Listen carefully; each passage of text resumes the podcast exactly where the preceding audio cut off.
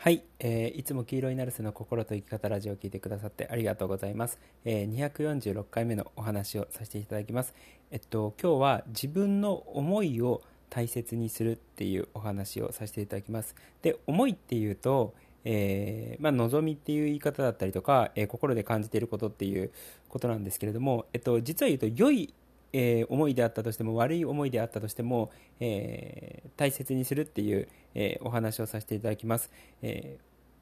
まあね、あのこの話をしてると、えっ、と、こういう話をしてると、えーある意味ポジティブな望みだったりとか、ポジティブ、ポジティブな思いは、えーよくって、ネガティブな思いとか、ネガティブなの望みって言望みっていう言い方おかしいのかもしれないんですけど、まあえーの自分の中にあった生まれたのネガティブな気持ちっていうのはなんかいけないっていうふうに思われてるのかもしれないんですけれども実はそうじゃないんですよね。そうじゃないというかあの僕 YouTube 過去の YouTube で話してたんですけれども、えー自分の中にある嫌なこととか不満だったりとか、えー感じるわけじゃないですか。ただそれをそれがあるってことは不満があったりとか嫌だなっていうふうに思うっていうことがあるってことは対極として望みが必ずあるはずなんですよね。そうあの一番わかりやすい例とかで言うとちっちゃい頃に、あの両親から育てられた時に 両親以外から育てられたっていうことはないかもしれないですけど両親に、まあ、育てられたそのかなんつうの教育の仕方とか、えー家庭の事情とかでどちらかというと、あの窮屈な思いをしてた人に関してはその窮屈っていうのが不快なわけじゃないですかおそらく。でってことはその対極としてあののびのび自由にねあの外で活動したいとかあの何も束縛とかされずに自由に、え生きていきたいっていう望みが生まれるっていう話をしたと思うんですよね。そのパターンに陥る人っていうのは多いですよ。そうそれは幼い頃に感じた、えー不満だったりとか嫌だなっていう思いが、えー大きくなってそれが自由へのモチベーションっていうことになるわけじゃないですかそうだから僕らってその自分の中にある不満とかネガティブな感情っていうのはそれそのものがいけないわけではなくてそれを見つめることによって自分の望みとか思いっていうのにやっぱ気づくことができるんですよね。そうだから、あのーそのネガティブな思いっていうのが、えー自分の方向性って言っていいのかな人生の。っていうのを、えー指し示してくれることもあるんですよ。でもちろんあのこれは本当多くあるなっていうパターンなんですけれども、えー自分の中に不満だったりとか嫌だなっていうふうとネガティブな感情を感じているのにもかかわらず、えーもしくはポジティブな思いだってであったとしても感じているのにもかかわらず、えー自分が今何を不満に思っているのか何を感じているのか何が嫌なのかもしくは何が欲しいのかっていうことが明確になってない人っていうのがやっぱり多いんですよね。でしかもこれは僕にあの、おいてだったとしてもそうです。あの、その時々によって、えー自分の脳とか心の状態によって、今自分は何が嫌なんだろうな、何をなくしたいんだろうな、そしてどうあったらいいんだろうな？っていうことが、明確に分かる時と明確に分からない時っていうのがあるんですよね。で、僕はこれは、あの、よく YouTube とかでもよく話している、えー新しいのの活性化。要は思考が上手に活性化されている時に関しては、えー自分の不満であったとしても、えー自分の望みであったとしても、自分の気持ち、自分の思い、自分の思考っていうのが明確にわかるんですよ。思考、あの、新しいのが活性化されてるとね。そう。でも逆に、え新しいのが活性化されてない、いわゆる思考が活性化されてない状態だと、自分がどうしたいのかとか、何が不満なのかとか、どうなっていきたいのか、自分の望みは何なのかっていうことが、自分自身でもよく分かってない。えーっていう状態が生まれてしまうんですよね。そう。だから、あのー例えばコーチングだったりとか、あのーカウンセリング系の、えーことをやってる時っていうのは質問から始まるんですよ。なんでかっていうと、質問することによって、まず相手の、えー新しいの思考活性化させてあげる。で、その思考が活性化してくると、えー自分の、えー思考、要は何を望んでて、逆に何をなくしたくって、どうしたいのかっていうことが、徐々に、えっと、明瞭になってくるんですよね。で、その自分の気持ちとか自分の思いっていうのが、よりよく自分でわかる。っていうのと同時に、それとリンクするように、へあの比例するように、えー自分の思考が活性化されてくるっていうことなんですよ。そう。ってことは、えーまあ、いつも僕が話している新しいのの活性化、思考を活性化することによって、えー自分の、えー思い、気持ち、えー望んでいることっていうのが明確に分かってくるっていうことなんですよね。で、これは悩みの解決でも全く一緒です。悩み、悩んでいる人っていうのは、あの、なんつうの、どうしたらいいのか分かんないとか難しいっていう言葉を、えー言うんですよね。で、あのー基本的に難しいことはないし、えーないんですけれども、ただ、その難しいと感じる状態になっちゃってるだけなんですよね。わからないっていう感じる状態になっちゃってる。もしくは難しいっていう感じる状態になっちゃってるだけで、で、あの、いつも言ってるみたいに思考が活性化されてきて、あの、自分の気持ちが、えー、クリアにわかる。自分がどうしたいのかがクリアにわかる。逆に何は絶対嫌なのかっていうことがクリアに分かっているような状態っていうのは、えー、その、なんつうの、わからないとかっていうもやにかかった状態ではなくて、クリアに鮮明に見えてるので、自分の思考であったとしても何であったとしても。で、その状態に陥ると、思考が思考が活性化されて、そういう明瞭な状態になってくると、悩みの解決方法だったりとかも、えー、明瞭に分かってくるっていうことなんですよね。もしくはそもそも別に問題でも何でもなかったみたいな。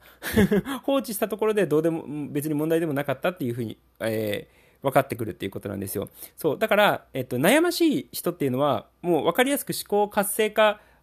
が、えー、足りないっていう、足りないというか、えー、悩んでいるっていうその行為そのものが思考活性化している最中の行為ってことなんですよね。そう。だからもうちょっと、あのー、いっぱいいろいろ自分について考えてねとか って、っていうことなんですよ。そう。まあ何はともあれ、えっと、その思考を活性化する、僕が過去から言ってるように新しいのを活性化するっていうことは、自分の気持ちに気づくこと、えー、それはポジティブであったとしても、ネガティブであったとしても、えー、自分の気持ちに気づくことにもなるし、かつ悩みの解決策が明瞭に見えてくることにもつながるっていうことなんですよね。そう。だから、で、さっき言ったみたいに、えー、自分の、え気持ち、自分の思いに、え、気づく、自分の思いが明瞭にわかるっていうことは、何が、え、嫌なのか、そしてどうありたいのかっていうことが、えー、自分の中ではっきりするわけじゃないですか。多くの人がそこを曖昧なまま生活してて、なんとなく生活してる人が多いんですけれども、そうではなくて、あ、私はこれが嫌なんだな。そして、えー、自分の人生から、自分の生活からこれをなくしたいんだな。ってことは、私はこういう生き方がしたいんだな。こういう状況だ、状況であってほしいんだなっていうことが明確に分かってくると、えー、自分の人生において何らかの方向性が生まれるわけじゃないですか。要は、この望みの方向に進むとか、こういう、え、生き方をしていくっていうことが分かる。逆に、こういう生き方は手放していく。こういう状況は手放していくっていうことが明瞭に分かるので、自分の人生において、あっち方向に、こっち方向には行かずにあっち方向に行きますっていうことが、えー、方向性が指し示されるっていうことなんですよね。つまり、自分の人生の方向性を、方向性がある人とない人っていうのは差があるわけじゃないですか。あの、人生に方向性がある人っていうのは、自分の、えー、やりたいこととか目標だったりとかそういうのが、あの、はっきりしてたりとか、自分の送るライフスタイルっていうのがはっきりしてて、えーまあ、より良い人生って言っていいのかな？を生きれてるんですけれども、人生に方向性がない人っていうのは、本当にクラゲの、も、クラゲが漂うような生き方をして、あのーなんか、なんだかなみたいな、えー、生活をしちゃってる人が多いんですよ。で、それは実は言うと脳の思考がどれだけ活性化されているのかっていうことによって、えー、違ってくるっていうことなんですよね。あの、特に、その今言った、あの、自分が何を望んでるのか分かんなくって、えー、クラゲ、漂うクラゲのように生きてってるような人っていうのは、なんかね、意識がモワンってしてるんですよ。もわんってしてる。なんか、まあ、思考が活性化されてないので当たり前なんですけど、明瞭さがないっていうことなんですよね。でも逆に、えー、自分の人生に方向性がある人っていうのは、えー、自分の思いにしっかり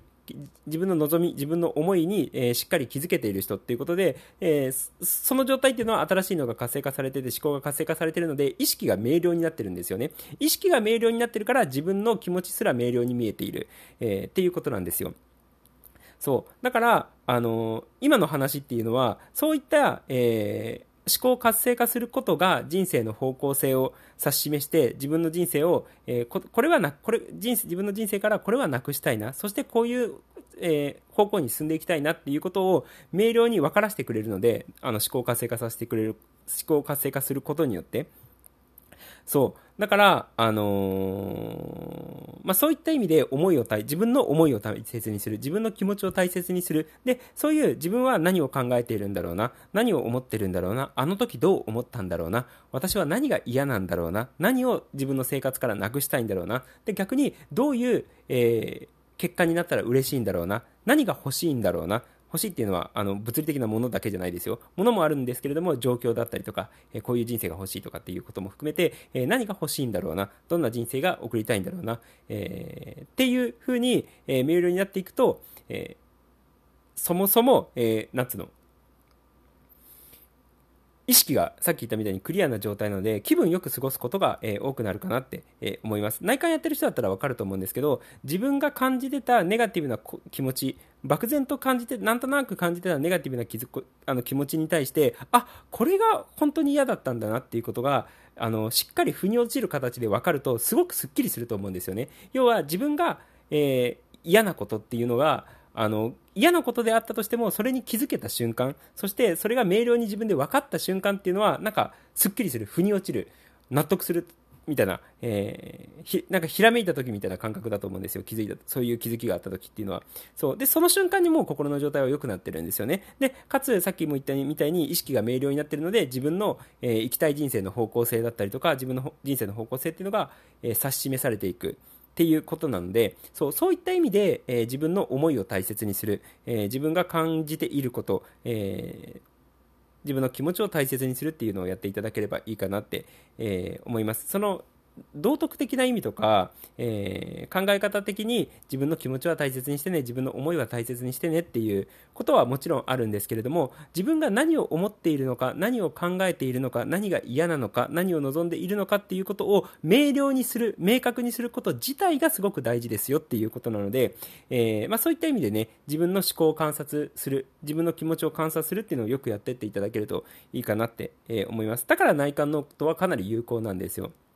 そう。で内観実は内観ノートだけじゃなかったとしても、えー、なんか友達だったりとかね、えー、気が知れている気が知れたあの仲間とかに話した時に会話の最中であの気づいたりとか理解したりだったりとかひらめいたりだったりとかすることってあると思うんですよね。そう。でそういういい会話って言っていいのかな？いい会話をしてるのはしてしてくれる人っていうのは新しいのを活性化させてくれるので内観ノートと同じような効果があるっていうことなんですよ。そう,、まあ、そういうことなのでぜひ自分の気持ちを大切にしてね、えー、自分の思いを、えー、明確に何を思ってるのかっていうことを明確にえー、理解してっていただけるといいかなって、えー、思います。そんな感じです。ということで、えー、今日も黄色になるせの心と生き方ラジオを聴いてくださってありがとうございました。じゃあね、ありがとう、またね